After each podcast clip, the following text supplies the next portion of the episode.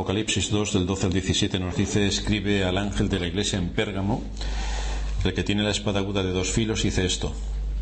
Yo conozco tus obras y dónde moras, donde está el trono de Satanás, pero retienes mi nombre y no has negado mi fe, ni aun en los días en que Antipas, mi testigo fiel, fue muerto entre vosotros, donde mora Satanás. Pero tengo unas pocas cosas contra ti que tienes allí, a los que retienen la doctrina de Balaam, que enseñaba a Balac a poner tropiezo ante los hijos de Israel, a comer de cosas sacrificadas a los ídolos y a cometer fornicación, y también tienes a los que retienen la doctrina de los nicolaitas, la que yo aborrezco. Por tanto, arrepiéntete, pues si no, vendré a ti pronto y pelearé contra ellos con la espada de mi boca. El que tiene oído, oiga lo que el Espíritu dice a las iglesias. Al que venciere daré a comer del maná escondido y le daré una piedrecita blanca y en la piedrecita escrito un nombre nuevo, el cual ninguno conoce sino aquel que lo recibe. Hemos estado viendo las alabanzas del Señor a, a esta iglesia que estaba situada y en medio de un ambiente completamente idólatra Hoy estamos rodeados de una iglesia católica llena de idolatría con sus imágenes y todo esto. En la época en la que se narra esta historia, la idolatría estaba por todos sitios hasta tal punto que el emperador romano era uno de los dignos de ser adorados y de hecho en esta ciudad fue donde se inició el culto al emperador al entender que era un semidios. Por lo tanto, el culto idolátrico estaba muy extendido y había grandes templos, fastuosos templos que llevaban a cabo este propósito de la adoración falsa. El Señor tiene dos cosas importantes que decirle a esta iglesia en cuanto a las alabanzas dirigidas a ella. En primer lugar, tú retienes mi nombre, es decir, el nombre de Cristo que era perseguido, que era blasfemado y que era deshonrado en aquel eh, contexto, que era un nombre despreciable tanto para judíos como para gentiles, se mantenía fiel e íntegro en el testimonio y en lo que esta iglesia hacía de puertas afuera, provocando que el mensaje del Evangelio fluyera. En segundo lugar, el Señor reconoce a esta iglesia que no ha negado la fe. Y matizábamos el hecho de que el Señor dice aquí no has negado mi fe. Ya sabemos todos que la fe es un don de Dios, que su autor y consumador es Cristo, por lo tanto hay una precisión clarísima en quién es el autor de la fe. La Iglesia fue leal a Cristo, la Iglesia no negó su fe, pero la acusación del Señor hacia la Iglesia era que estaba tolerando doctrinas falsas y conductas perniciosas en su seno. Por lo tanto, la Iglesia se debía mover para quitar de en medio de ella estas situaciones que eran completamente cancerígenas y, eh, hacían inviable su desarrollo espiritual. Lo que manifiesta es que esta Iglesia carecía de disciplina. Esto es un tema que también es bastante amplio en nuestros días. Las iglesias en general no tienen disciplina, con lo cual cada uno hace lo que le parece y además los que tienen que dirigir la iglesia van mucho más adelante de la iglesia haciendo también lo que les parece y aquello es un auténtico desastre. La iglesia carecía de disciplina. Habían olvidado, como ocurre en nuestros días, que el amor tiene sus límites y que hay que encajarlo dentro de los asuntos concretos y, eh, a los que nos lleva la escritura. Esta iglesia, en cambio, toleraba personas con doctrinas distintas que conllevaban conductas dañinas y que se alejaban claramente de las enseñanzas de las escrituras.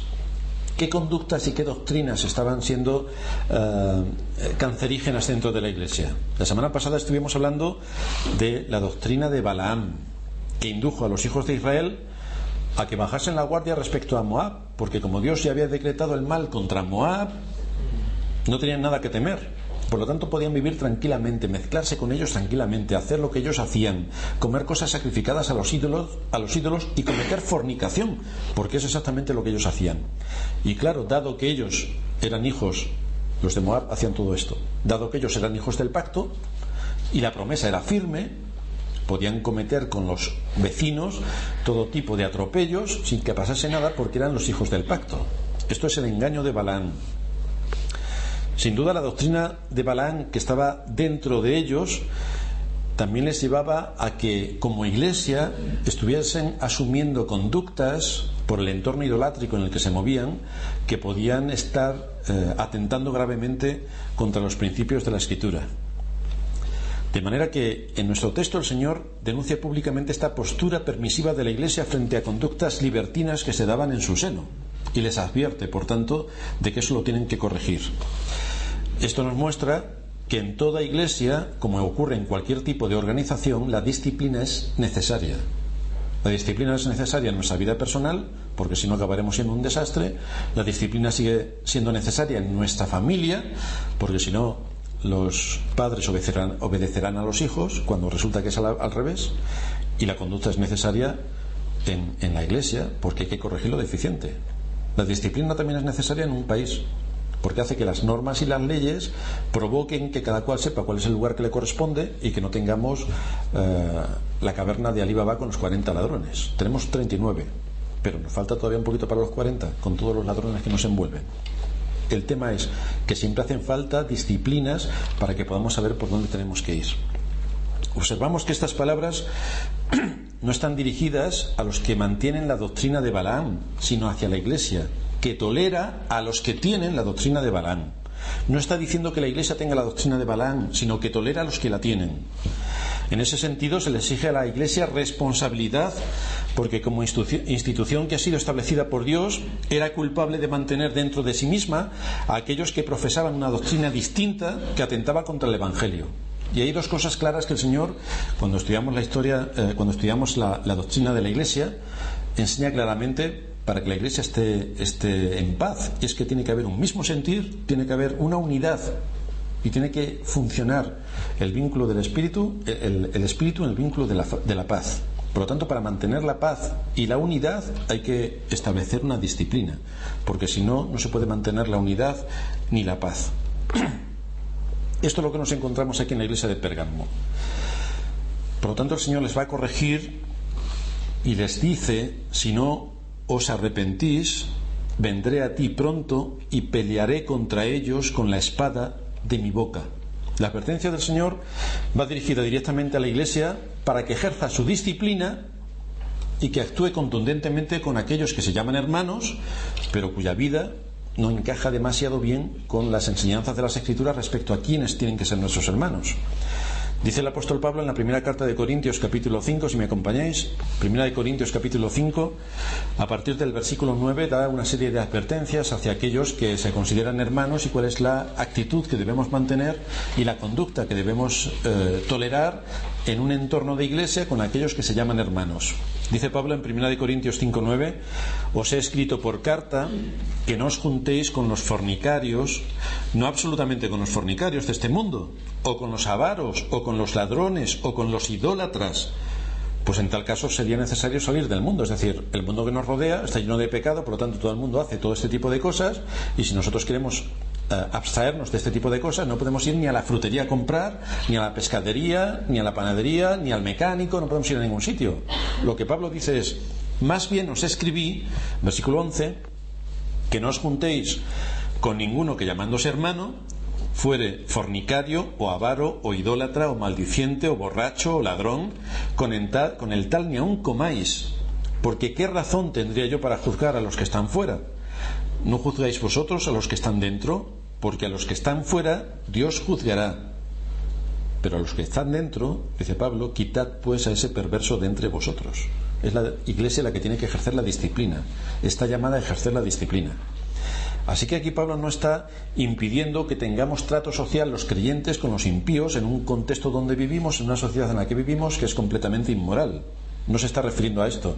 Se está refiriendo a la iglesia, lo que ocurre en la iglesia, para que la Iglesia mantenga su comunión cristiana, tiene que identificar a los que tienen mala conducta con aquellos que llamándose hermanos defraudan por ganancia o por lucro, que son ladrones y que cumplen con toda esta serie de adjetivos calificativos con el que el apóstol está identificando aquí a los que atentan contra la doctrina de Cristo. El asunto es que si nosotros como creyentes en el contexto de la Iglesia no actuamos de acuerdo a nuestra profesión de fe, ya me podréis eh, explicar cómo podemos mantener en medio de la Iglesia personas que son claramente contrarias a las enseñanzas que se imparten en la Iglesia y a los principios que establecen las Escrituras de cómo tiene que ser un cristiano. Realmente el Señor les está diciendo, disciplina a esta gente por su propio bien y por el bien de la Iglesia. Ya sabemos que hay en ocasiones gente en la iglesia que para que no se vayan se hace todo tipo de, vericuetos para que intenten quedarse cuando realmente se le puede estar haciendo un daño incalculable permitiendo que se queden entre nosotros. Porque muchos creerán que son creyentes, cuando contundentemente la palabra de Dios les está siendo expuesta y estamos viendo en sus vidas que hay un rechazo continuo y permanente hacia todo lo que enseña la palabra de Dios.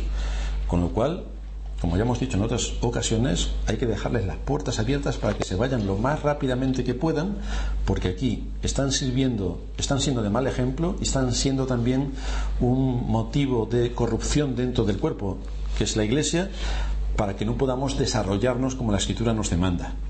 En la iglesia de Corinto vemos como Pablo llamó la atención sobre un hecho de tomar la cena del Señor indignamente, cuando toda la iglesia se reunía para celebrar este solemne acontecimiento que nos enseña nuestro Señor. Y lo que Pablo estaba advirtiendo en esa carta es que si no tratan el problema rápidamente, que sean conscientes de lo que están haciendo y que asuman su responsabilidad con lo que está ocurriendo, podrían venir males mayores. Juzgaos a vosotros mismos antes que el juicio tenga que venir de fuera. Por lo tanto, la Iglesia está obligada a juzgar y a, disciplinar internamente todas aquellas cosas que estén fuera de orden para que no tengamos que ser juzgados desde fuera. El hecho que se nos relata en esta carta de Pérgamo viene a decir prácticamente lo mismo, pero con el matiz de que esta iglesia, los que estaban haciendo daño, eran considerados hermanos, estaban dentro de la iglesia, estaban en el seno de la iglesia. Y el Señor les dice que si no actúan pronto con disciplina y de forma inflexible para preservar la unidad de la iglesia y la sana doctrina, Él vendría y pelearía contra ellos con la espada de su boca. Él sería el juez y ejecutaría sus juicios. De hecho, todos sabemos que con el paso de los años, aquellas iglesias que fueron luminares tremendos en toda aquella región de Asia, hoy está completamente invadida por, el, por, los musulmanes.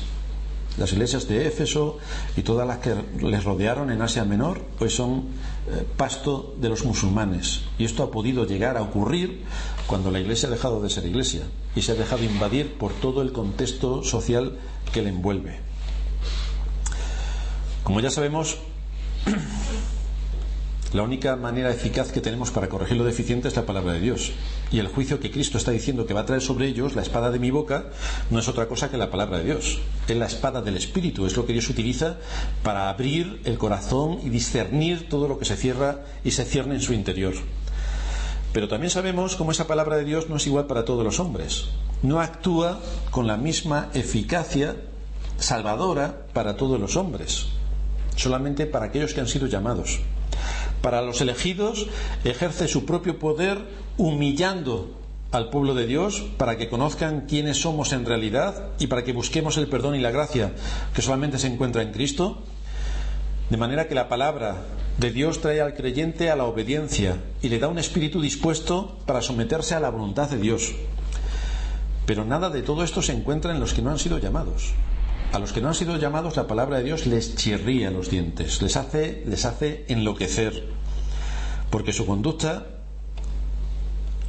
se manifiesta en quejas continuas contra la palabra, en quejas continuas contra la iglesia, en quejas continuas contra el pastor, en quejas continuas contra lo que se predique, que me parece mal, quejas continuas en que no me parece mal, quejas continuas absolutamente en todos los ámbitos. Este tipo de personas, en vez de apoyar el ministerio de la Iglesia y la Iglesia para que cumpla su propósito en este mundo de ser columna y baluarte de la verdad, se ponen a criticar, a criticar absolutamente todo lo que hay a su alrededor. No aportan nada para el reino de Cristo, exigen todo para sí mismos, se llenan de quejas, esparcen la murmuración a todos los que les quieren oír, tergiversan la verdad del Evangelio. Lo que están provocando es que acarrean para sí mismos eterna perdición.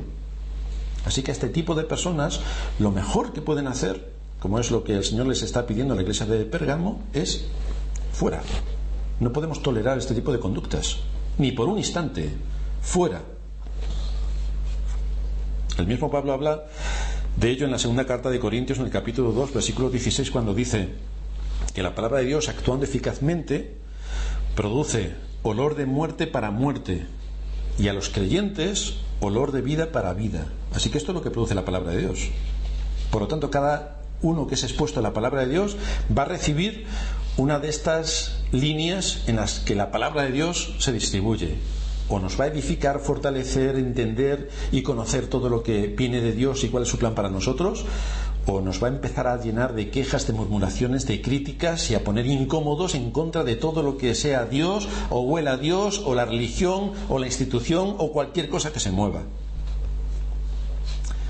Así vemos que la espada de la boca a la que hace referencia este texto no solamente implica que Cristo trae su palabra para aplicar el discernimiento, no solamente implica que la palabra de Cristo trae luz al conocimiento del hombre, sino que también significa que Cristo viene a traer juicio sobre su iglesia. ¿No hemos leído en la introducción de este, del libro de Apocalipsis como el Señor dice que Él está en medio de los candeleros, que Él está en medio de las iglesias, que Él conoce a las iglesias? Pues como Él conoce a las iglesias, va a ejecutar también sus juicios en medio de la iglesia para erradicar y quitar de en medio todo aquello que la pudre y la corrompe. Sabemos que no hay nada, absolutamente nada que se esconda ante los ojos de Cristo. Y por eso el Señor que escudriña los corazones les hace ver este examen al que han, al que han sido expuestos mediante la exposición y la explicación de su palabra para traer sobre ellos un juicio si no hay arrepentimiento. Es decir, o tú mismo ejerces la disciplina y quitas de en medio lo que está podrido, o yo vendré con juicio para quitar no solamente lo que está podrido de aquí, sino que el juicio va a ser mucho mayor para toda la iglesia. El mensaje que el Señor nos quiere mostrar es que debemos de estar atentos a su palabra. Esto parece una obviedad, claro, si nos reunimos en la iglesia para escuchar la palabra de Dios. Parece obvio. Pero caramba, también parece obvio que en la historia del pueblo de Israel es exactamente lo que hacían cuando se reunían. Estaban ciegos y sordos. Parece obvio que hay que reunirse para escuchar la palabra de Dios y hoy, en el Día del Señor, donde se reúnen muchas iglesias, parece que la palabra de Dios es lo que menos obvio queda porque se hace absolutamente de todo menos escuchar, predicar y aplicar la palabra de Dios. Por lo tanto, cada vez que nos sea predicada la palabra de Dios, debemos temblar, porque nos dice la Escritura que horrenda cosa es caer en manos del Dios vivo.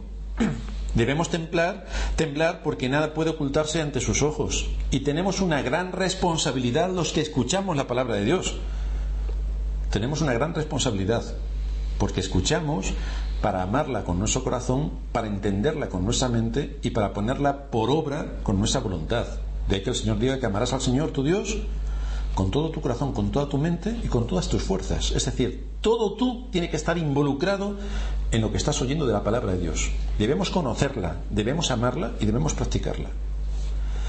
Otra de las cosas que el Señor le dice a esta iglesia y por la que le llama la atención, versículo 15, es que también tienes a los que retienen la doctrina de los nicolaitas, la que yo aborrezco. No tenemos mucha o excesiva información acerca de esta doctrina, pero en general los comentaristas creen que tenía que ver con prácticas claramente inmorales, parecidas a las de Balaam. Puede haber poca cosa más inmoral que el engaño que, el adorar a los ídolos y que cometer fornicación. Vamos, con eso ya tienes un panorama bastante gordo, porque atenta no solamente contra los mandamientos a los cuales se, se especifica, sino también por, por derivación al primero y al segundo. Evidentemente, los falsos maestros no se introducen en la iglesia diciendo que son falsos maestros. Nadie llega a una iglesia y dice, yo soy más falso que Judas, pero voy a predicar el Evangelio. Nadie llega así. Todos llegan manipulando las cosas para que con un espíritu, con una candidez monumental, con unas. Eh, con, una con unos afectos extraordinarios hacia los demás, con un carisma importante, con una espiritualidad desbordante. Con eso se ponen a predicar. Y claro, el discernir si te está predicando una falsa doctrina o no, con toda esa candidez que le envuelve, a uno le deja un, nubilado. Pero recordad que Satanás se viste como ángel de luz. Es decir, si hay un ángel hermoso, que uno dijera, ¡guau! Ese es Satanás. Por lo tanto, no nos debe sorprender que sus emisarios tengan la misma eh, aparente soltura y llamada de atención, por lo cual embaucan a los incautos. Los falsos maestros no se introducen, decía en la iglesia, diciendo que son falsos maestros, sino que lo envuelven todo con este halo de espiritualidad, le añaden nuevas revelaciones que han tenido ellos, porque claro, con ese halo de espiritualidad, ¿quién no va a tener revelaciones? Ellos tienen revelaciones. se autonombran apóstoles o profetas Y todo aparte de lo que Dios dice en su palabra. Es decir, cogemos la palabra de Dios, la quitamos a un lado y entonces empezamos a poner la nuestra. Hacemos lo que la Iglesia Católica también. Coge la palabra de Dios, la tira a un lado y se queda con el catecismo. Que dicen lo que ellos quieren que diga, claro porque la palabra de Dios no les encaja mucho. ¿Cómo van a quitar toda la idolatría definida en, los primeros en el primer y segundo mandamiento cuando resulta que tienen las iglesias llenas de idolatría? Pues vamos a hacer un libro aparte que diga lo que nosotros queremos que diga. Lo hicieron los judíos, lo hacen los católicos, pero tristemente en general el hombre tiende a este tipo de actuaciones. El ser humano, los falsos profetas, quieren hacer una aportación adicional a lo que Dios dice porque la palabra de Dios no es suficiente, necesitamos algo más que la palabra de Dios. De hecho, hay una Biblia por ahí que no recuerdo de quién es, que se anuncia diciendo, esto no es solamente una Biblia, viene de una editorial que no recuerdo el nombre, pero dice, esto no es solamente una Biblia, es más que una Biblia porque viene comentada por... Caramba. O sea, que lo importante de la Biblia es que viene comentada por fulanito. No es lo que dice la palabra de Dios, no, no, es que es más importante porque fulanito la ha comentado. Realmente esa es la situación en la que nos encontramos. Es una situación que nos avergüenza por ver de qué manera se puede pisotear y menospreciar tan gravísimamente la palabra de Dios. Sistemaker, comentando este texto de los Nicolaitas, dice, una vez más el Señor cita a los Nicolaitas. Aquí menciona que los habitantes de Pérgamo que practicaban los pecados de idolatría e inmoralidad sexual eran parecidos a los Nicolaitas que los defendían. ¿Son los mismos los seguidores de Balán y los Nicolaitas? Pues ahí queda la duda en si las doctrinas eran semejantes. Debemos ver, sigue diciendo, debemos ver a Satanás actuando como el gran embustero, porque las intenciones de Balaán y de sus seguidores y las de los Nicolaitas eran idénticas. Balaán quería derrotar a los israelitas con un estilo de vida engañoso y con prácticas inmorales, y los Nicolaitas se introdujeron en la iglesia con enseñanzas y prácticas completamente engañosas. No sabemos hasta qué punto se extendió la influencia de los nicolaitas en la Iglesia, pero sí sabemos que la Iglesia era muy débil en disciplina y permitía que estos enemigos de la fe cristiana estuvieran en medio de ellos en detrimento espiritual de los creyentes. Toleraron esas doctrinas dentro de la Iglesia. Claro que como hay que ser tolerantes y hay que tener amor, pero la tolerancia tiene unos límites y el amor lo marca la obediencia a los mandamientos. Ese es el límite. El amor lo marca la obediencia a los mandamientos. Así que después de haber elogiado y posteriormente advertido a la Iglesia de lo que debería hacer, el Señor, después de llamarles al arrepentimiento para que corrijan lo deficiente, el Señor no solamente le alaba y les advierte, sino que también les va a dar una promesa. Y les dice, al que venciere, le daré a comer del maná escondido si hablamos del maná rápidamente sabemos a qué se está refiriendo, aquel alimento milagroso que el Señor le dio al pueblo de Israel cuando estaba vagando por el desierto hasta que llegaron a la tierra prometida. Una ración todos los días y dos raciones el viernes, porque el sábado para ellos era el día sagrado. El Señor les va a dar el maná escondido. ¿Por qué habla el Señor aquí del maná? Pues entre otras cosas, por lo que hemos citado, el maná fue provisto para el pueblo de Dios cuando no tenían absolutamente nada que comer, nada para comer, que el Señor les dio el maná. ¿Y no es eso también lo que ocurre con el maná espiritual? ¿De dónde podemos encontrar nuestro maná? ¿Dónde podemos encontrar nuestra comida? El Señor mismo dijo que yo soy el maná que descendió del cielo. Yo soy el maná, yo soy la comida, yo soy lo que vosotros necesitáis. Mi palabra, la que yo os he predicado, es la que os da la vida.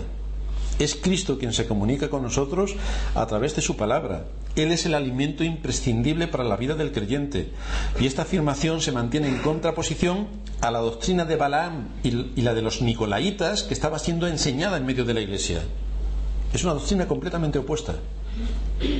Balaam enseñó a los hijos de Israel a atentar contra la ley de Dios les enseñó a no obedecer los mandamientos en base a que como el pacto había sido sellado y no tenían por qué temer, podían vivir como quisieran.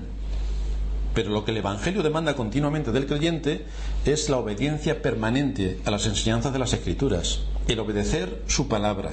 Por eso dice el profeta Isaías en el capítulo 66, versículo 2, miraré a aquel que es pobre y humilde de espíritu y que tiembla mi palabra, aquel que escucha, que atesora y que la pone por obra, por obra, a este amaré.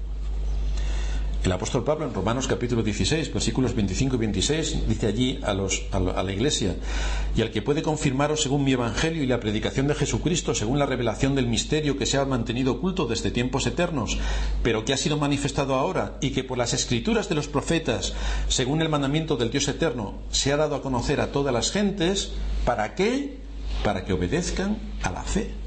Por lo tanto, las escrituras nos han sido dadas para esto, para darnos conocimiento, que sepamos al Dios a quien tenemos, al Dios a quien debemos servir y cómo tenemos que servirlos. Para la gente de Pérgamo, quiero decir, para los ciudadanos de Pérgamo en general, su religión les llevaba a alimentarse de los misteriosos secretos de la vida, que estaban simbolizados, como sabréis, como recordaréis, en su dios serpiente, el dios que tenía la capacidad de, otorgar grandes milagros y grandes curaciones por los cuales la gente no tenía que ir al médico.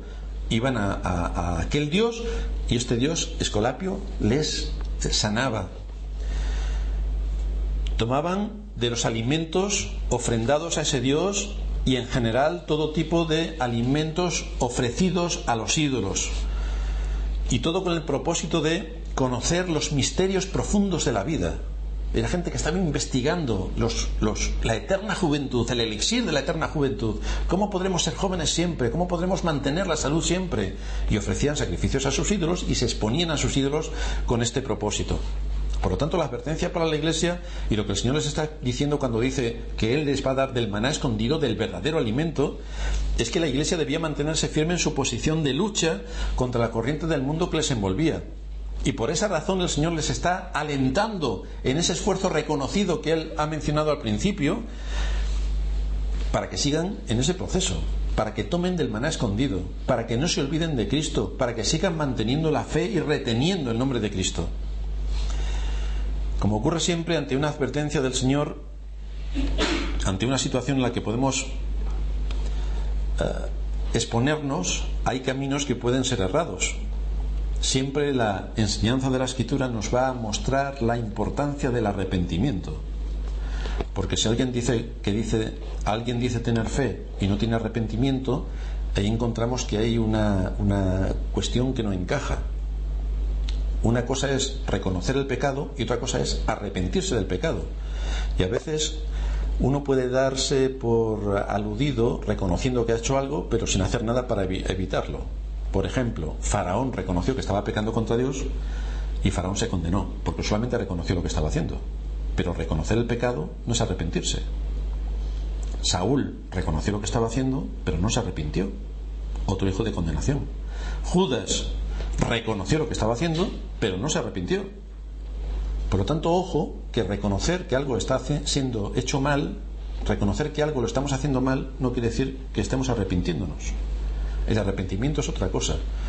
El arrepentimiento es, evidentemente, reconocer que estamos haciendo algo mal, dar un giro de 180 grados y andar en posición opuesta completamente hacia donde íbamos antes. Esto es el arrepentimiento. Y se muestra de una manera contundente en la conducta. Por lo tanto, aquí en medio de la iglesia, en medio de la ciudad de Pérgamo, vemos un interesante contraste. Mientras que la gente, los ciudadanos de Pérgamo estaban buscando con ansia la inmortalidad a través de todos los medios que tenían de paganismo, aunque estaban buscando el secreto de la eterna juventud en medio de la idolatría y del Dios al que adoraban, el Señor habla a su iglesia de que Él es realmente el que tiene el maná escondido, la comida que les va a hacer inmortales, aquello que sus conciudadanos estaban buscando con tanto ahínco.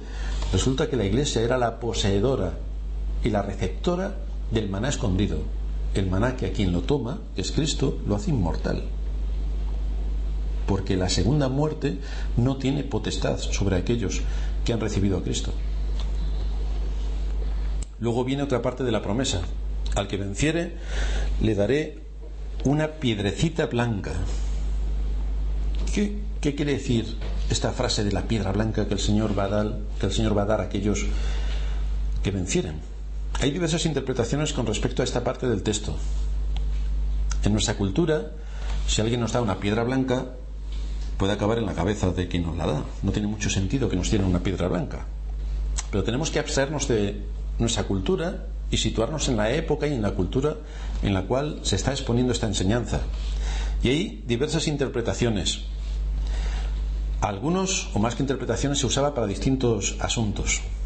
A algunos se les daba una piedra blanca cuando salían absueltos por la justicia, es decir, se sometían a un juicio, salían como inocentes y entonces se, se les daba una piedra blanca que era símbolo de libertad.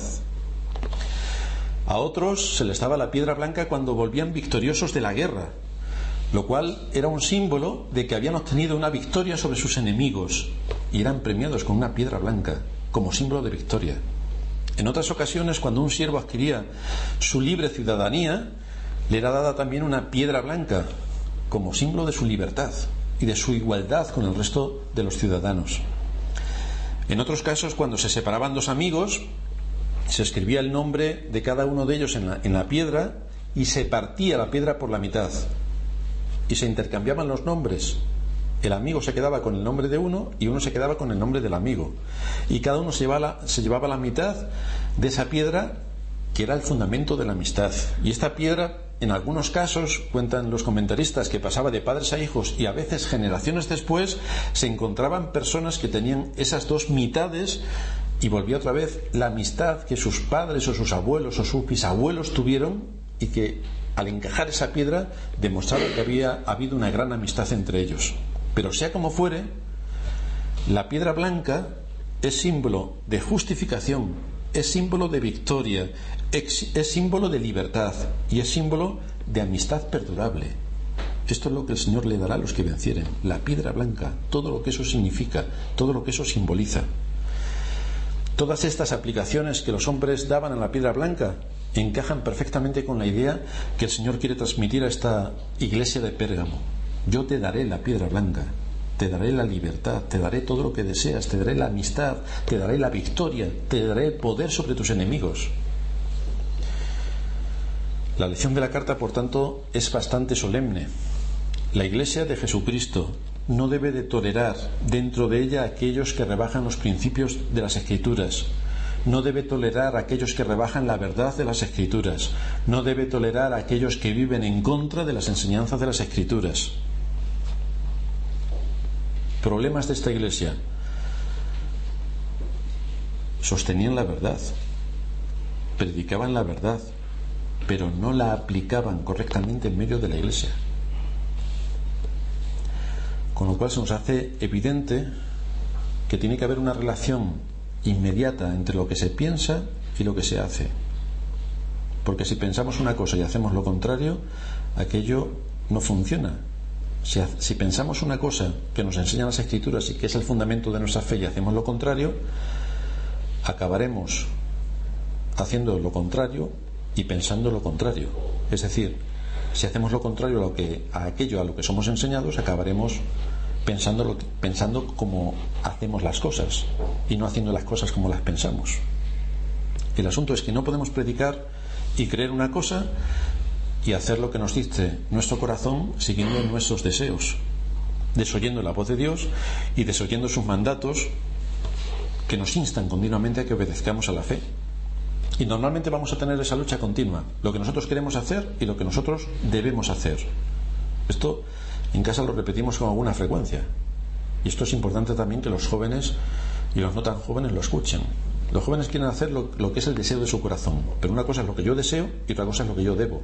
Y siempre van a estar en un antagonismo completo. Lo que yo quiero va por un camino y lo que yo debo va por otro camino. Y somos llamados a hacer lo que debemos hacer, no lo que nos gustaría hacer. La promesa sigue diciendo, y en esta piedra he escrito un nombre nuevo el cual ninguno conoce sino aquel que lo recibe. Es decir, la piedra blanca con todo lo que simboliza lleva un nombre que nadie conoce, sino solamente aquel que lo recibe. Para los antiguos el nombre era importantísimo, mucho más que para nosotros que solamente nos sirve para identificarnos. Uno se llama Juan, otro Pedro, otro Manolito, y así nos identificamos. Pero para los antiguos no era así. El nombre era la suma de su personalidad. El nombre era el mismo. Un nuevo nombre representaba, por tanto, un nuevo carácter, una nueva persona, una nueva disposición. En nuestra cultura no es significativo que alguien tenga un nombre que nadie conoce. Pero para los antiguos este hecho de otorgar un nuevo nombre significaba que Dios había concedido al creyente fiel un nuevo carácter y una nueva dimensión espiritual en su existencia. Todo, era tan profundo que solamente Dios y Él conocían ese nombre. Era algo íntimo, era personal, era entre Dios y yo. Así que se trata de un secreto entre Dios y el redimido. Este mismo nombre nuevo que nadie conoce y que Él va a dar a su pueblo redimido es también una prerrogativa que la misma Escritura le otorga a nuestro Señor Jesucristo. Leíamos en Filipenses 2.9 que Dios también le exaltó hasta lo sumo y le dio un nombre que es sobre todo nombre para que en el nombre de Jesús se doble toda rodilla de los que están en los cielos y en la tierra y debajo de la tierra y toda lengua confiese que Jesucristo es el Señor para gloria de Dios Padre. Fue Cristo quien a causa de su padecimiento que recibió este premio de un nombre nuevo. El mediador que fue hecho más sublime que los cielos, que subió por encima de todas las cosas, que se sentó a la diestra del trono de Dios, después de haber vencido al pecado, a Satanás y a la muerte, que fue clavado en la cruz con todas las acusaciones que había contra nosotros, que nos eran contrarias y que quedaron allí clavadas, fue, a quien le fue dado también un nuevo nombre. Cuando Cristo vuelva en su segunda venida, nos dice la Escritura que será adorado por todos los seres creados en todas las partes del universo. Tan grande será la gloria de Cristo que todos sin excepción doblarán sus rodillas delante de aquel que ostenta este nombre, de Cristo. Y la solemnidad con la que el apóstol Pablo pronuncia este texto de Filipenses 2 nos lleva a prestar atención especial.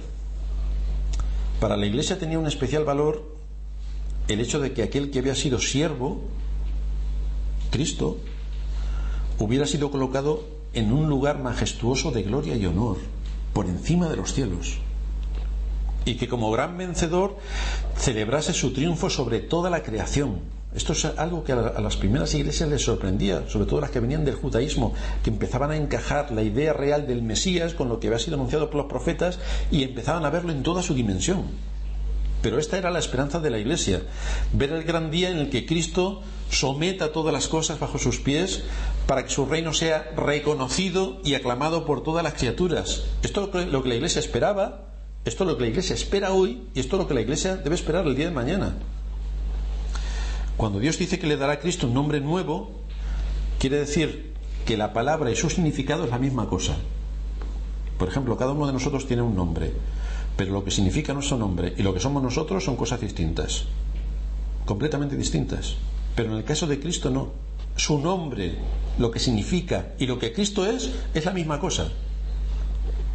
Es aquí donde el apóstol Juan nos recuerda que en sus vestiduras y en su muslo tiene escrito este nombre, Rey de Reyes y Señor de Señores. Este es el gran nombre por el que toda la iglesia reconoce a Cristo. ¿No decimos que Cristo es nuestro Señor? ¿Lloramos a Él como nuestro Señor? ¿Como nuestro Rey? Es el que nos revela su identidad. Nos revela su identidad, su, perdón, su dignidad, nos revela su obra, nos revela su poder, nos revela su posición dentro de la estructura divina de la Trinidad. Por eso la Escritura nos muestra que el nombre va al mismo nivel que la persona. Por ejemplo, Abraham se convirtió en Abraham, nombre nuevo. Sarai se convirtió en Sara. Jacob se convirtió en Israel. Simón se convirtió en Pedro.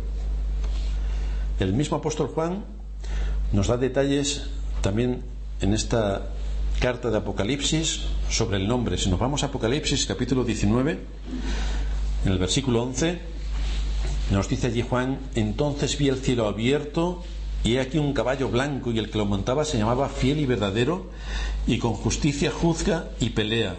Sus ojos eran como llama de fuego y había en su cabeza muchas diademas y tenía un nombre escrito que ninguno conocía, sino él mismo. Estaba vestido de una ropa teñida en sangre y su nombre es el Verbo de Dios. Este es el dato que se nos da sobre el auténtico nombre de Cristo, el verbo de Dios. ¿Cómo empieza el libro de Génesis? En el principio creó Dios los cielos y la tierra. ¿Y cómo los creó? Por medio de su palabra. ¿Cómo empieza Juan? En el principio era el verbo y el verbo estaba con Dios y el verbo era Dios. La creación. todo lo que existe, todo lo que respira. Por la palabra de Dios fue creado el universo y el universo se mantiene por la palabra de Dios. La palabra que crea, la palabra que, nos manifiesta al Dios invisible y que lo hace visible en la persona de Cristo.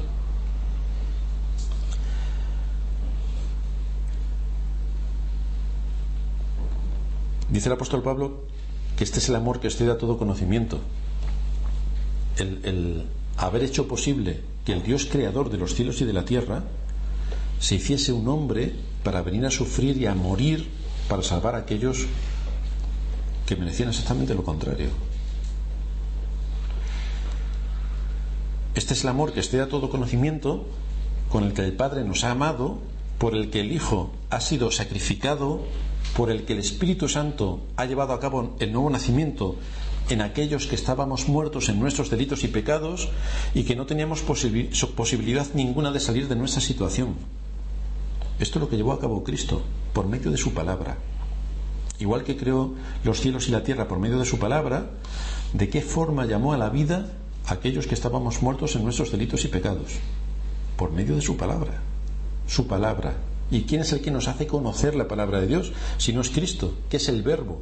Y dentro de la oración sabéis que el verbo ocupa un lugar fundamental. Si quitamos de una oración el verbo, nos quedamos sin oración, nos quedamos sin sentido, nos quedamos sin fuerza. No hay nada que hacer en la oración.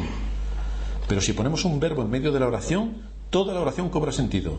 Toda la oración tiene significado y le damos la importancia que tiene a lo que queremos transmitir. Por lo tanto, el verbo es imprescindible a la hora de comunicarnos. Y ese es el título que tiene también nuestro Señor Jesucristo. El verbo de Dios, la palabra de Dios, la manifestación de Dios, el poder y la ejecución de todo lo que Dios tiene que hacer. Esta iglesia de Pérgamo tomó buena nota de la advertencia del Señor. Y nosotros como cristianos, miembros también de una iglesia local, somos llamados a tomar buena nota de estas advertencias que el Señor hace a esta iglesia para que seamos, como nos demanda la Escritura, para que seamos hallados fieles cuando Él venga en su manifestación y en su reino. Así que vamos a dar gracias al Señor por su palabra.